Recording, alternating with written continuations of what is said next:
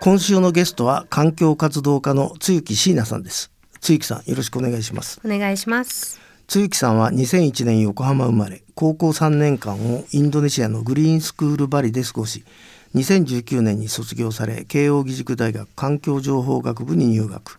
また2018年国連の気候変動枠組み条約終結国会議いわゆる COP24 に参加されまた翌る年 COP25 にも参加。現在は大学を休学し全国の学校で気候変動についての講演会を行っていらっしゃいます。えー、露木さんは2001年生まれということは現在22歳、えー、そもそも環境に興味を持ったのはいくつぐらいの時からなんですか？そうですね。環境問題っていうところだけで言うと本当にまさにこの、えー、高校3年間留学をさせていただいたグリーンスクールバリで過ごしたことがきっかけになりますね。うん、はあ。普通さそのこのグリーンスクールバリって僕全然知らなかったんだけど、うんうん、えーとまあ、この学校をあなたが知ったきっかけとかさ、はい、それからどんな学校なのか、うん、あの説明していただけますか？グリーンスクールは見つけたきっかけで言うと私が中学生ぐらいの時から語学留学をずっとしたくって、うんうん、なんかこう英語学べるところないかなっていうふうに探していた時に、はい、私のお母さんがまあ、普通の学校はつまらないと、うん、何か面白いところに行ってほしいって。いいお母さんだね。どうせ金使うならそうだよな。なんか英語だけ学ぶんだったらあの日本の英会話スクールでいいでしょって言われて、うん、そこからあのネットでねいろんな学校検索かけてた時に私のお母さんがグリーンスクールっていう学校をたまたまネットで見つけてなるほど。で椎名こんな学校あるよって写真を見せてくれて、うん、でグリーンスクールって建物が全部竹でできてるんですよ。かっこいいね。で壁がなくって、うん、もうとにかくこう「え何この建物」って最初思うこんな学校あるの？っていうそういうまず一番最初の印象があって、はい、で自分は結構直感人間なので、うん、その建物の写真を見た時にあもうこの学校は自分のためにあると。うん。思ってしまったぐらいこうピーンと来てなるほど。そこから行くことになりました。へ J-Way ロハスタまあそのグリーンスクールバリは世界一エコな学校と言われてるそうですけども、はい、だ誰が作った学校なんでしょう？これがですねカナダ人のジョン・ハーディっていう方がいらっしゃいまして、まあ、結構こうお金持ちの方なんですけど大富豪。って言ってもそうですね、うん、いいね。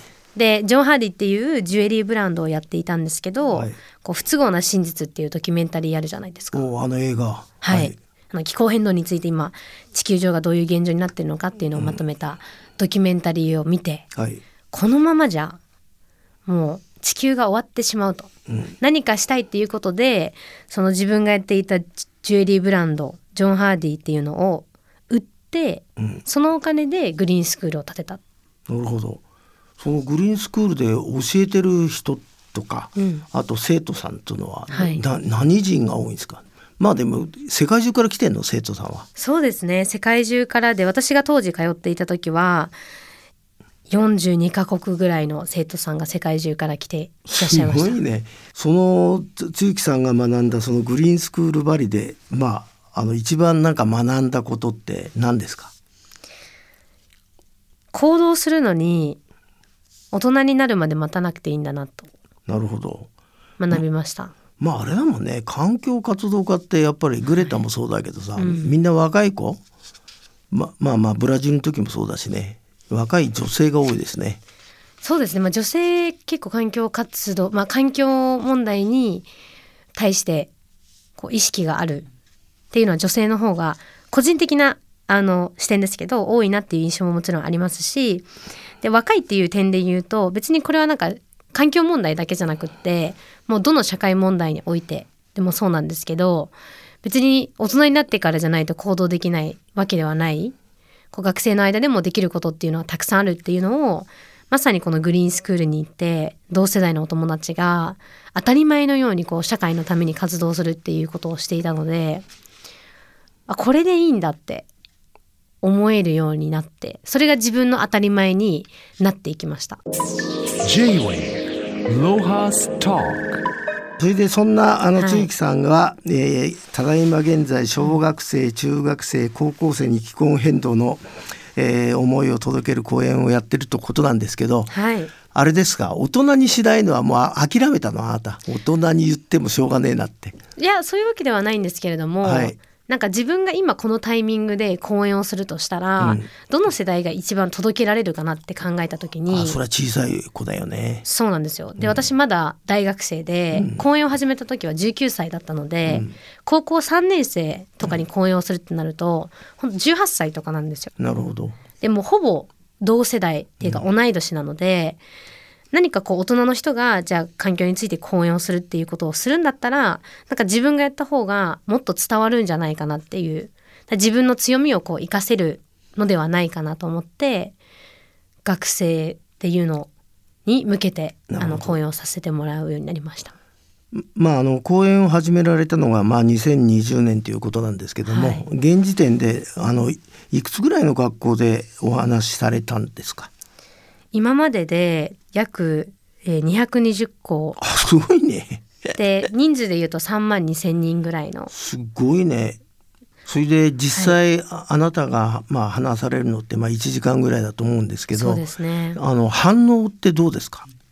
反応は学校によって本当に様々なんですけれどもやっぱ行動をすぐに起こしてくれる学校さんもたくさんあるんですよ。なので講演をさせてもらって1ヶ月以内にどんなことができたのかっていうことをこう発表してくれる学校さんがいらっしゃったりとか、まあ、発表じゃなくてももうやってることを先生があの後日報告してくださったりっていうのもあるので、うん、本当に学校によって違うんですよね反応が。うん。うん、そのあれですか、行動ってさ例えばどんな行動？行動っていうのは例えば、えー、小学校5年生のある、まあ、逗子の方にある学校小学校なんですけど、はい、私が講演をさせてもらってすぐにその小学校5年生の1クラスの子どもたちが毎日給食で牛乳を飲むじゃないですか。うん、でその時にストローを使いますよね。でそのストローに一番最初目がいたみたいで、はい、確かに小さいアクションなんだけれども何かこれを他のものに変えられないかっていうことでその学校の裏庭に生えていた笹の茎を使ってこう熱湯消毒とかして自分たちでマイストローを作ったんですよ。いいじゃない。マイ箸運動と一緒だね。そうですそうです。えー、でそこからそのストローをクラスのみんなに配って、うん、1週間これをやったらこれぐらいのねプラスチックストローが、うん、を使わない選択ができましたっていうのをこう報告してくれたことがあって、うんね、まあ、そういう例もあったりとかあとは規格外の野菜を使って農家さんと商品開発を始めていますとか。なるほど。そういうのもありましたね。まあ、あの津木さんの講演の中では世界の気候変動のタイムリミットのお話もされてるってことですけどこれはどういうふうな説明をされてんですか？このタイムリミットっていうのはじゃあなんで今そもそも気候変動とか環境問題って10年後20年後じゃなくてなんで今みんなこんなに話をしてるのかっていうとやっぱり今やらなきゃいけないからなんですよね。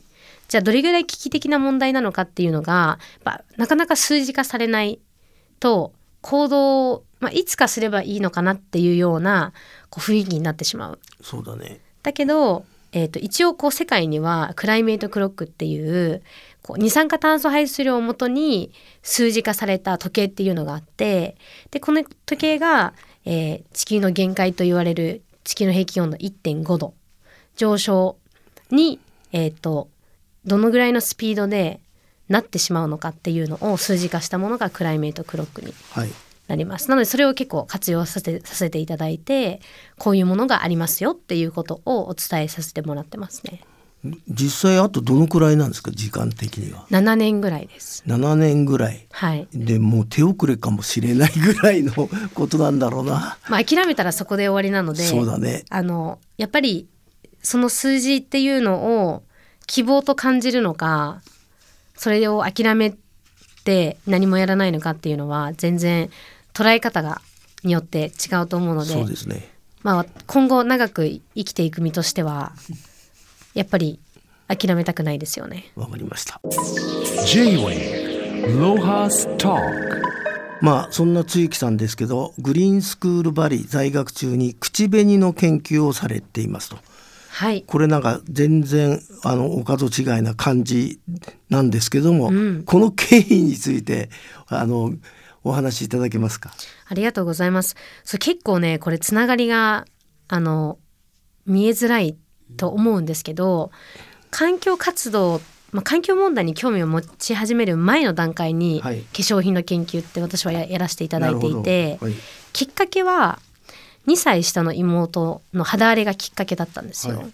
でもともととっても肌が弱くって、日本で購入したナチュラルって書いてある化粧品で肌が荒れてしまった経験があったんですね。はいでなんかえナチュラルなのに、うん。なんで肌が荒れてしまうんだろうっていうのをうん。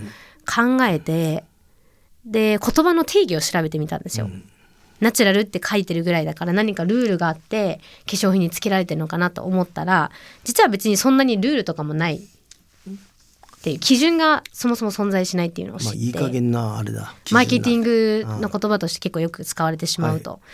あだったらなんかこう信用できるうん。ものがその時にパッと見つからなくって、まあ、目の前にいる妹が肌荒れをしてしまっているのであれば自分で作ろうとうん。いうことでグリーンスクールの理科室のこうちっちゃいねこう端っこねでこう研究をさせてもらってそこからものづくりの中で人にとって優しいものってイコール環境に優しいっていうわけではないと。だから物が作られる生産過程とそして使い終わった後のこの容器の廃棄の問題もそうなんですけど人だけじゃなくてもう地球環境にもめちゃくちゃ影響があるっていうことをどんどん知っていってそこからこう環境問題っていうのにもかなり入っていったんですよね。気候変動もそうだし動物実験もそうだし熱帯雨林の森林伐採とか。だから、まあ、環境問題社会問題を解決するツール日々の選択の中で何か取り入れてもらえたらいいなっていう思いで今はこれをあの形にしたいと思ってずっと取り組んできたっていう感じです。J-Wave Lohas Talk まあ、面白い話だよね。世界一エコな学校グリーンスクールバリの理科室で、えー、露木さんは、えー口紅の研究を始められた そうです。その口紅は現在あれですか？あの商品として、はい。い一応完成ゴールをたどり着いたんですか？そうなんですよ。やっと。おすごい。おめでとう。ありがとうございます。あの形になって、はい。本当ちょうど5月1日からクラウドファンディングを開始しているので、おバッチリだね。バッチリなんですよ。タイミング的に本当に今ちょうどクラウドファンディング中なので、ぜひ見ていただけたらあすごく嬉しいです。ああのーその露木さんの口紅のブランドの名前を教えてください、えっとシーナオーガニックっていう名前です。かっこいいね。それでせっかくだからさどんな口紅なのかちょっとリスナーに熱く語ってくださいよ。開発者として。開発者として。ありがとうございます。えっと今回この口紅に関して、えっと差し込み型っていうタイプの口紅なんですけど、それでえっと国内で初めて国際基準のコスモスオーガニック認証っていうのを取得させていただいたはいものになります。で、まあこの国際基準のコスモスオーガニックって何なのっていう話なんですけどこれがただオーガニックナチュラルっていう言葉をそのままこうなんとなく使っているわけじゃなくって基準っていうのを通ってこう言葉を使っているいいよっていうようなのがこのコスモスオーガニック認証っていうものなんですね。うん。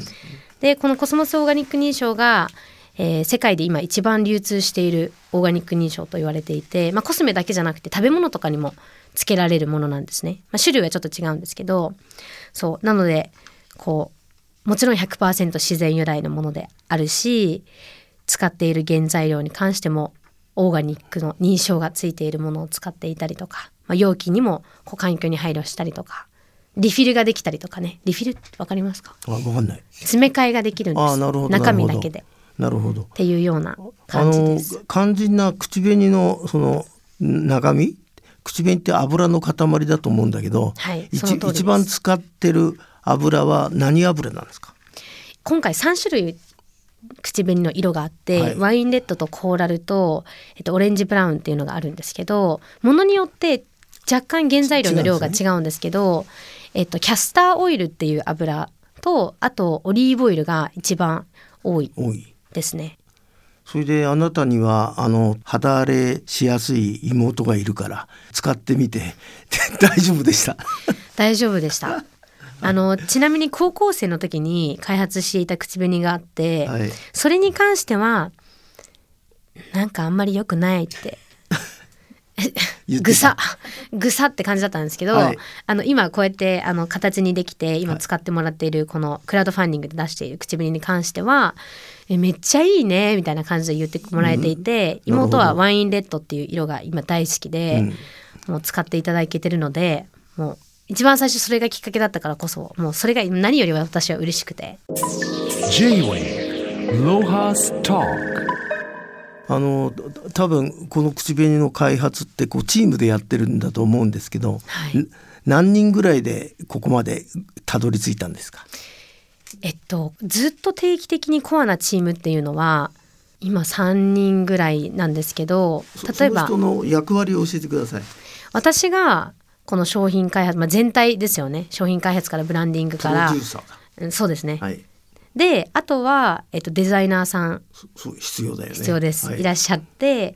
であと,、えっとまあ、戦略を一緒に考えてくれる人。でが今いるっていう感じに、みみんな女性ですか？みんな女性です。えでもカメラマンさんとか写真撮影とかをしてくださっている方は男性もいらっしゃいますしあとコアな、えー、とずっと関わってきてるっていうわけではないんですけどそのクラウドファンディングが開始する前までの盛り上げ期間で関わってくださってる方が今15人ぐらいえあそれがいらっしゃいます。ねし支援者だ君の。仲間。仲間です。うん。すごく力を貸してくださっていて。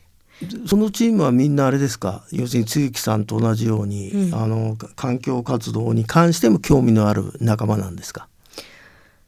比較的そうですね。私のインスタグラムを通して、うん。あの募集させていただいたチームなのでまず私のインスタグラム上でもう環境問題についての情報発信ばっかりしてるので関心的にはそっちの方が多いかな。そうだよね、はい。まあそれそれを嫌がる人は近づいてこないもんね。そうですね。なかなか時間割きたいと思わないですよね。嫌だったらね。そうだよね。はいえーまあそんな露木さんのその活動の原動力は、まあどこから来るんですかね？そのバイタリティは。原動力？いや、はい。きっかけがまず妹さんが肌荒れしたからっつったんですけど、そんなもんじゃこんな長続きしないと思うんでそのバイタリティの源。やっぱやりたいことをやってるから、そこが一番原動力なのかなと思っていてあのー素敵なお母さんは今何やってんですか？お母さんはあの今は子育ての学校っていうのをオンラインでやっていいいいねいます。はい、もうおうちのお母さんは健康と教育のオタクなんですよ。大好きみたいな。うんでもう体のこの健康のこととか食べ物もそうだしその子供がその子らしく生きていけるようなこう環境づくりみたいなののオタクなので今はそういう仕事をしてます。Lohas Talk